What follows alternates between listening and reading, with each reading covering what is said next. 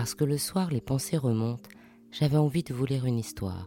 Parce que les temps sont incertains, j'avais envie de vous envoyer un câlin, un bisou. Alors je vous propose le bijou, comme un bisou du soir. Il était une fois la cire, les coulisses du bijou.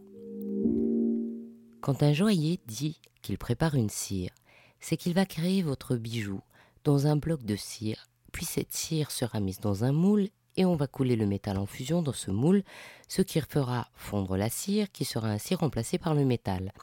C'est pour ça qu'on parle de cire perdue.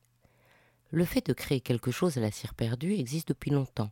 On a retrouvé en 1985 dans le site archéologique de Mergar au Pakistan une amulette âgée de 6000 ans dont le secret de fabrication est resté longtemps une énigme, jusqu'à ce que de nouvelles techniques d'analyse révèlent que cette amulette en cuivre est le premier objet connu façonné à la cire perdue.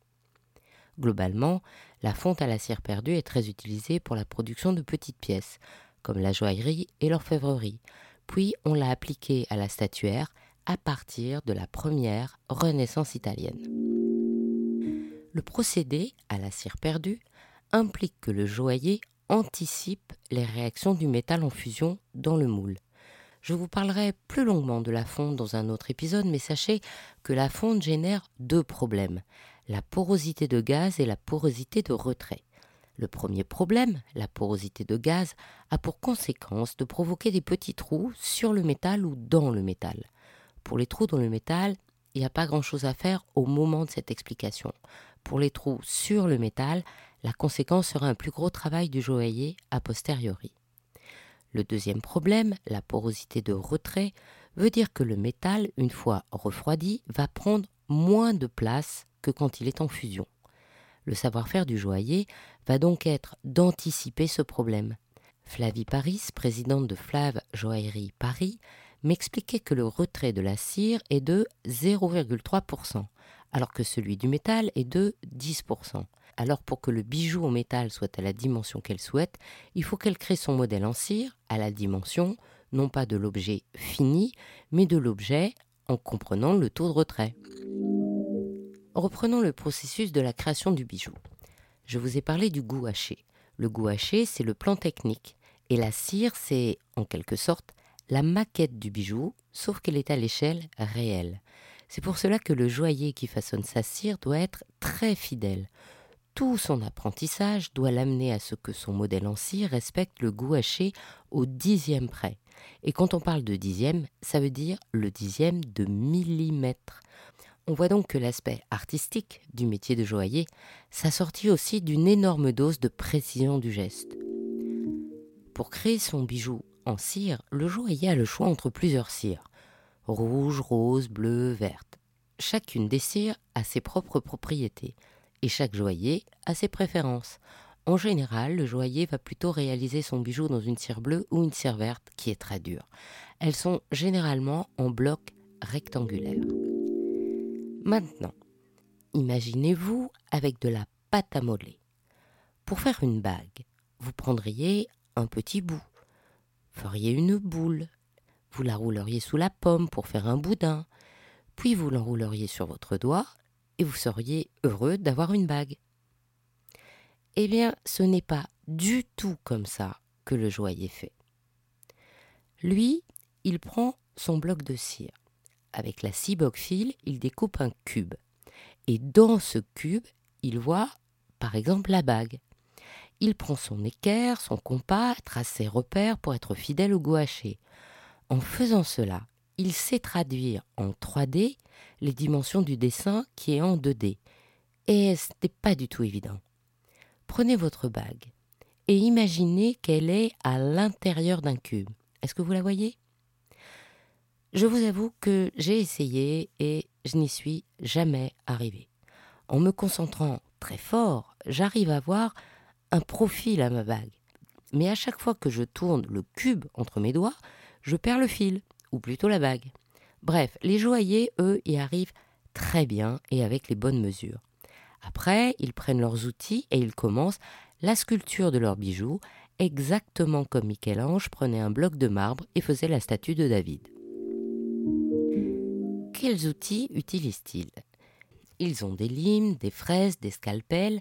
Il y a des onglettes, c'est un peu comme en ébénisterie, un mini cylindre avec un bout coupant et arrondi à l'extrémité, planté dans une pièce de bois arrondi qui tient dans la main.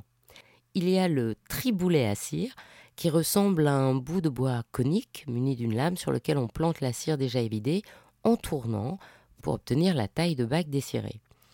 Il y a aussi des spatules et plusieurs joailliers m'ont dit qu'ils utilisaient des outils de dentiste qui sont fins comme il faut pour les détails.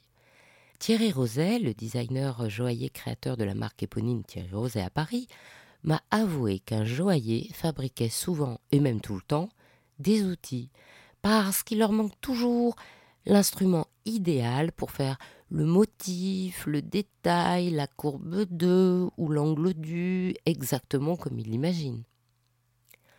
Parfois, pour réaliser le bijou, les joailliers font des détails à part ou conçoivent les différentes parties en cire, puis ils les thermocollent, on appelle ça du raboutage. L'idée, c'est de prendre en compte les caprices du métal et aussi de prévoir les finitions. Car quand le bijou va sortir de fonte, il va y avoir des imperfections enlevées, sciées, limées, et puis après, il faut que le polissage puisse se faire très bien partout. Flavie Paris m'a également indiqué qu'il faut prévoir quand un bijou se fait dans deux métaux différents.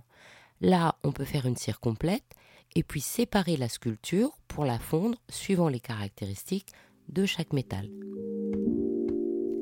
Maintenant, vous mesurez mieux combien la réalisation d'une cire est un apprentissage de la main. Pour vous donner une idée, un étudiant mettra peut-être 20 heures pour créer une chevalière en cire à son entrée à l'école, et au bout de deux ans, il ne en faudra plus que cinq. Mais la chevalière, c'est un modèle relativement simple. On peut mettre des centaines d'heures si le bijou le nécessite. Et il y a des choses plus faciles à faire que d'autres, et chaque joaillier excède sur une façon. Thierry Roset m'expliquait que sur un modèle géométrique, il faut une grande rigueur, parce que un carré, c'est un carré et pas un losange. Alors que sur un modèle artistique, l'objectif est de créer du mouvement, de la vie. Et quelquefois, il faudra faire une réalité augmentée.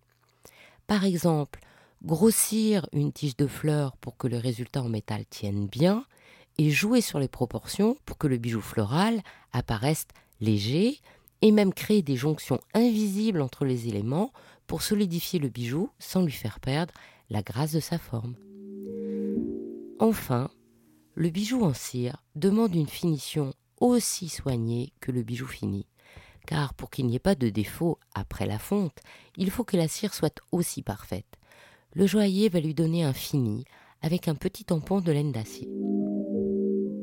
Et comme la cire représente les coulisses de votre bijou, vous ne la verrez pas elle disparaîtra dans le métal en fusion pour, tel un phénix, faire renaître de ses cendres le bijou qui deviendra vôtre. Ainsi se termine cette histoire d'Il était une fois le bijou. Si cette histoire vous a plu, partagez-la autour de vous. Pour vous aussi, envoyez plein de bijoux bisous et encouragez-moi en me mettant plein d'étoiles et de likes. À demain pour un prochain bijou, un nouveau bisou du soir.